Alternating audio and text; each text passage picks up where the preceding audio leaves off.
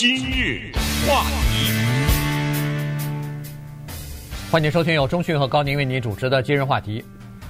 这个加拿大的总理 Justin Trudeau 呢，他给人的印象一直是呃一个非常阳光啊，非常年轻，而且开放啊、自由啊，呃，这个支持女性啊，呃，这个支持原住民的权利啊，呃，这个对抗呃就是。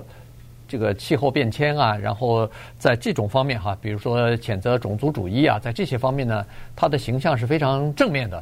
但是最近这两天呢，他有意塑造的这个形象呢，出现了一丝裂痕，因为在九十年代末和二零零一年两次不同的呃这个场合之下呢，他曾经都有过涂黑脸或者是涂成这个咖啡色脸的这个照片和视频呢。现在被流露出来了，所以他昨天开始忙不迭的道歉。那么人们呢，也对他这个人到底是不是表里如一，到底他外边表现出来的这个形象是不是他本人的原意啊？是不是他本人的这个心里所想？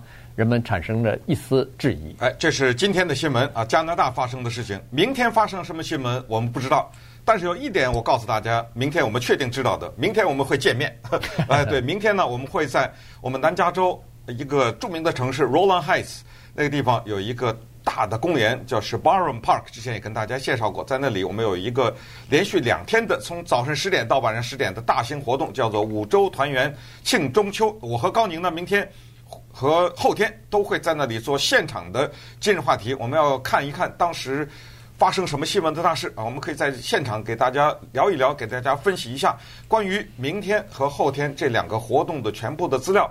如果你还不清楚的话，请上我们的网站 www.am1300.com，在首页上面有全面的介绍，有地图，有这个公园的地址等等，活动的介绍时间都有。希望能够在明天和后天见到大家。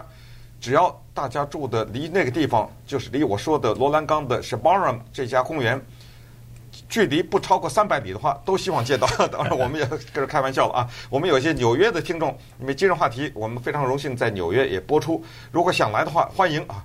呃，当然机票自理啊。呃，希望能够在这个地方，如果正好你从纽约过来，在这儿探亲访友的话，我们也希望明天在这个大型的活动当中，以及后天见到你们。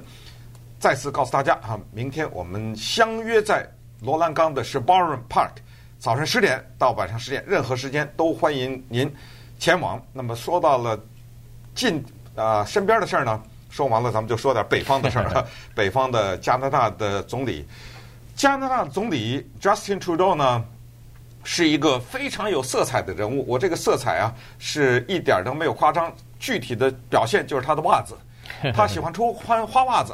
红袜子、绿袜子啊，他这个袜子非常的引人注目，所以常常被人聊为话题。因为你知道，首脑之间见面，只要往下一坐，袜子就露上来了。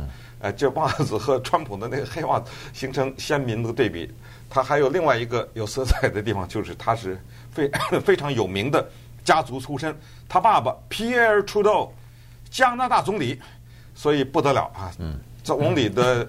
儿子又当总理啊！从他爸爸的名字 Pierre 和他现在的这个名字土豆呢，大家可以知道他是法国人，或者说是法国人的后裔。呃，他的这个名字的发音呢，如果呃大家想学的话，就是你就记住中文的土豆，哎，就是这个发音，因为法文嘛，它的发音在后边，重音放在后边，所以他妈妈苏格兰人，所以这是这么一个非常有名望的这么一个家族的后裔。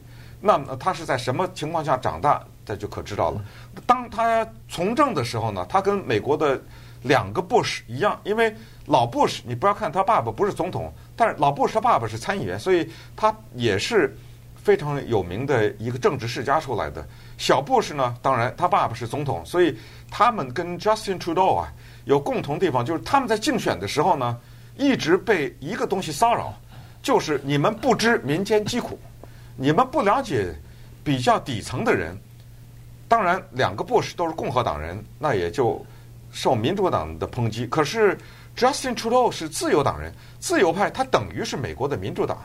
那他再被底层的人攻击，那当然对他就是不利的，所以他在竞选的时候呢，就拼命的把自己往那个底层的人那儿拉，就是说，别看我是非常有钱，或者我家里非常有名嘛，但是我怎么怎么样啊？你看我的内阁当中一半是女的呀，我用了多少是土著人呐？我用了多少是移民呐？等等，呃，他用这个东西上台，所以今天出现这种视频，说他涂黑了脸、涂棕色的脸呐等等呢，这个对他打击特别的大，因为他一直努力塑造的这个形象和 现在挖出来的他过去的那些呢。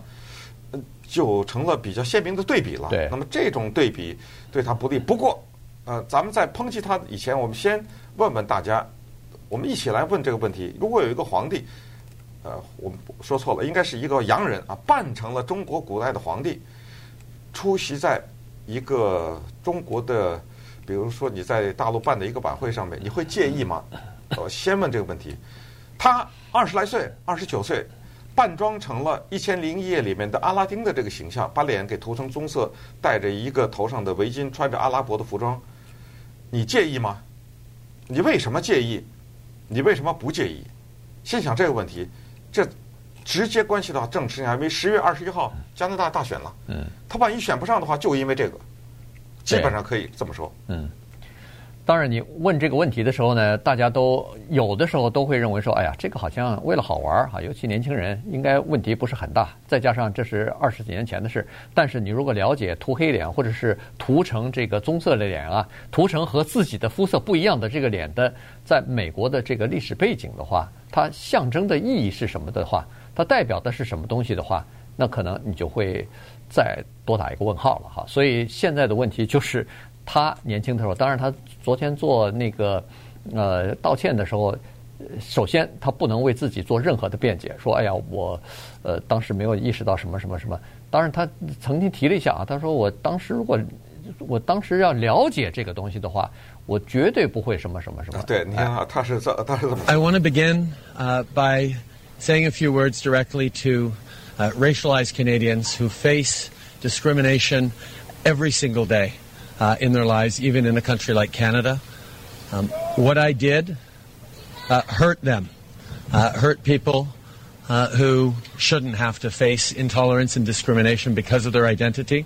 This is something uh, that uh, I deeply, deeply regret. 嗯，大概就这意思了哈，就是说呃，伤害了他们，尤其是这些人，直到今天，这些被种族化的人还在受歧视，就是在我们加拿大。 还是这样，我伤害了他们，我表示深深的后悔吧，懊悔，或者是一种抱歉的心态。后来他又时间的原因不播了哈，这个录音继续就是一大堆的道歉了，就是说非常的诚恳了，感觉上对是有道歉。当然，呃，你说对他的呃这个选情肯定有影响啊，肯定会有负面的这个冲击和影响。但是呃，这个做民调的这些专家也在说，他说影响。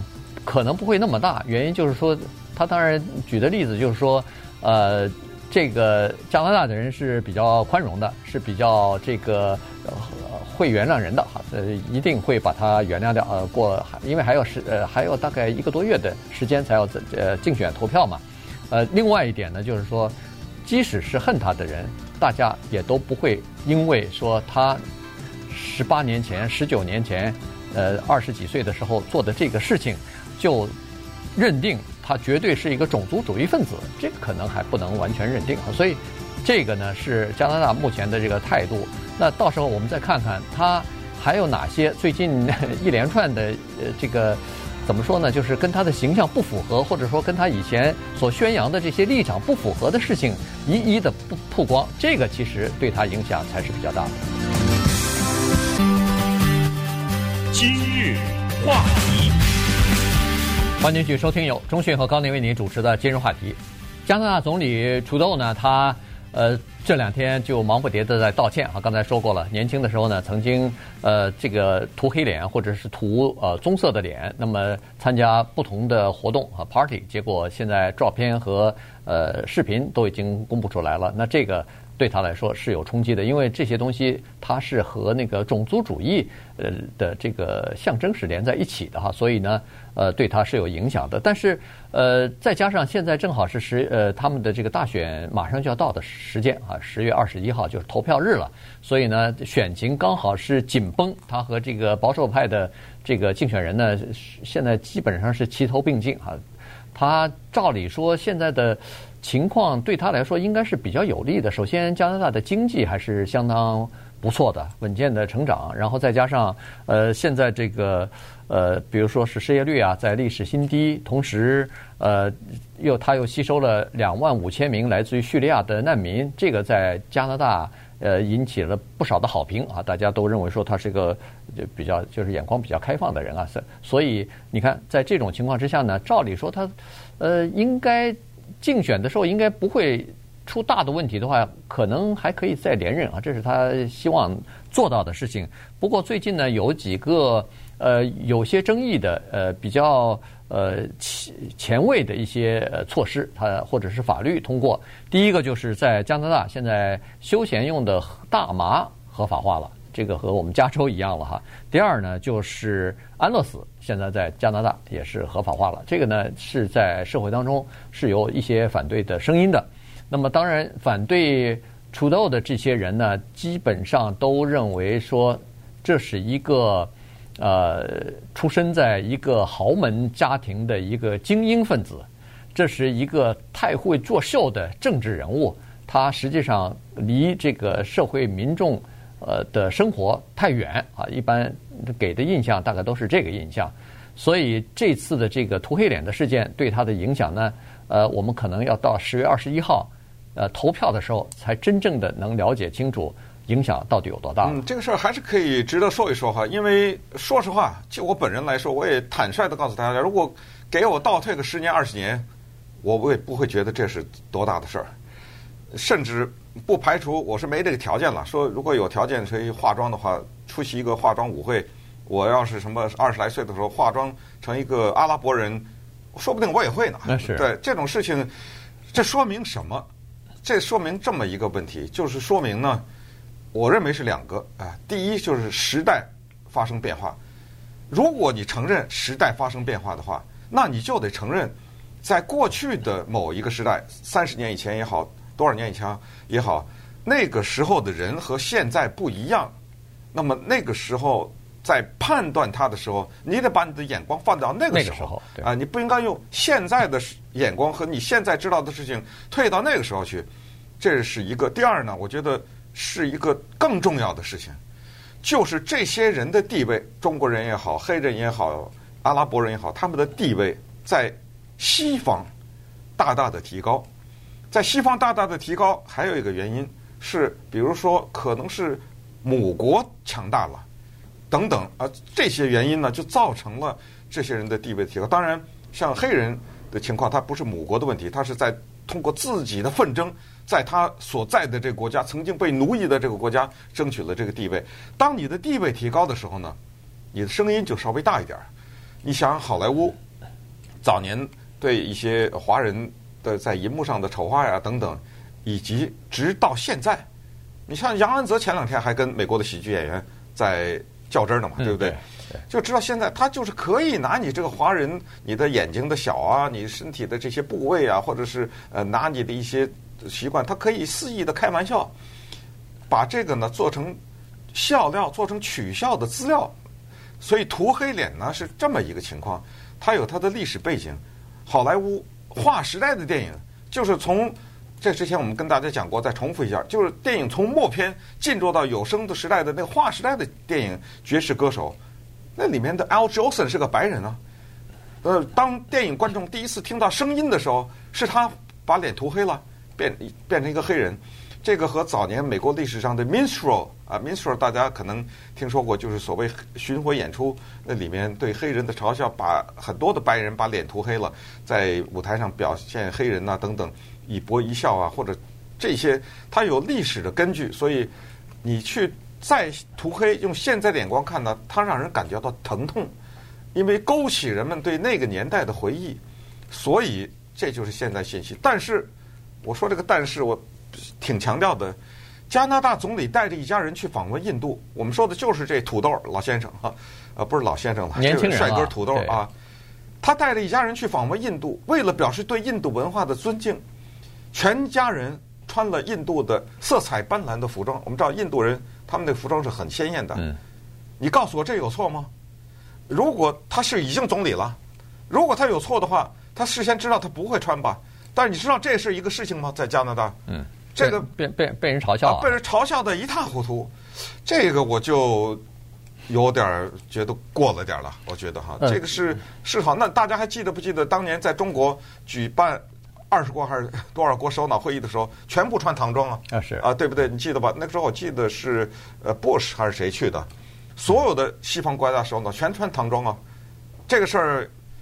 你觉得介你介意吗？你觉得他是嘲讽？我没觉得呀。嗯，这个没有，对吧？这个那这跟他穿印度服装有什么区别呢？你告诉我。这个不晓得为什么，但是而且这个穿印度服装被骂成这样呢？他印度穿这个服装呃被嘲笑这事儿我也没弄清楚啊，因为他是在那个他涂黑脸涂棕色脸之前。发生的事，不是，是他作为总理去访问的时候。对对，但是他是去年的时候了。哦，就是说当这个照片被揭出来对对，这个照片照片是对，照片还没，对，照片还没不披露出来呢。但是他就被披露出来，他也可以穿呐，这印度服装，我是觉得。所以，所以反正这这这事儿，反正对，照理说，一个国家领导人到了另外一个国家访问，如果能穿上当地的这个民族服装的话，那是。对当地的这种文化的一种呃一种尊敬吧，作为当地人很很感激啊，啊对对，对，这个主人一定是给他精心准备这些服装的嘛，对，对不对？否则他到哪儿去找去啊？对不对？呃，结果这个在他那儿也是在在加拿大，反正是被人啊嘲笑了一番哈。呃呃，那刚才说了，他实际上有一些政策呢，他比如说宣扬的或者是。他这在民众当中，呃，或者是在这个公开的场合讲的东西呢，和后来他自己做的事情呢，稍微前后有点不太一致。这个事情呢，其实有两个比较大的呃事情爆发出来哈。一个就是去呃今年一月呃二月份的时候吧，这事儿我们在今日话题当中也讲过哈，就是呃当时有一个原住民的司法部长正在调查呃这个就是。呃，加拿大的一家建筑工程公司吧，那么有贪腐的情况啊，贿赂的情况啊等等，呃，但是呢，这是在呃这个加拿大呢是一个可以提供好几千工作机会的这么一个公司，于是这个 Trudeau 呢他就开始向呃司法部长施加一些压力啊，当然不是通过他，是他通过他的助手，呃，但是是代表他了，所以呢是说是不是可以不要进行刑事调查了，就让他们罚点钱就算了啊，你这个就。呃，放他们一呃网开一面，然后这个司法部长不肯，呃，这是个女的啊，原住民的司法部长，呃，不肯呢，据说他就呃受到了一些一系列的这种打击吧。比如说调离职务啊、降职啊，后来他就辞职了。呃，所以这个事情呢，在加拿大闹得挺大的。那么，Trudeau 给出的理由是说，他考虑到经济，因为呃，这个公司呃是提供了好几千工作机会，如果呃被刑事调查什么的倒闭啊什么的，这个可能会对加拿大经济造成影响。但是有很多人是呃对这个事情呢，呃，好像是怪罪他的，认为他这个处理是不当的。还有一个事儿呢，就是他花了四十五亿元购买一条那个石油的这个输油管道啊，这个是政府投资的。但是他平常呢是坚决宣扬，就是比如说减少废气排放啊，呃，要注意环保，就这方面的。所以这两点这个政策和他的这个主张是不符合的。于是前后不一致这个情况呢，在大选期间嘛，肯定也是会被他的对手、政治对手啊。呃，拎出来要大讲特讲。呃，有一个好玩的事儿啊，跟大家讲一下，就是他和川普的握手这件事，必须得讲一下。对，呃，因为什么呢？因为他之前在飞机上和他的助手练习了很久。那大家会说，哎，和川普握手为什么要练习呢？因为川普这个人有一个特点，他的握手是，不管你对方的领导人是谁哈，他握住以后往他身边一拉，拉，对，对，他有这个动作。所以精心的排练之后呢，他们排练的那个握手后来在加拿大广受好评。因为什么？他晒他一下。就是第一，他是拉川普反拉低；第二呢，在白宫就是坐在椅子上的时候，当川普伸出手来要跟他握手的时候呢，他先停几秒钟不伸出，这就变成一个很尴尬，就是好像我不理你似的。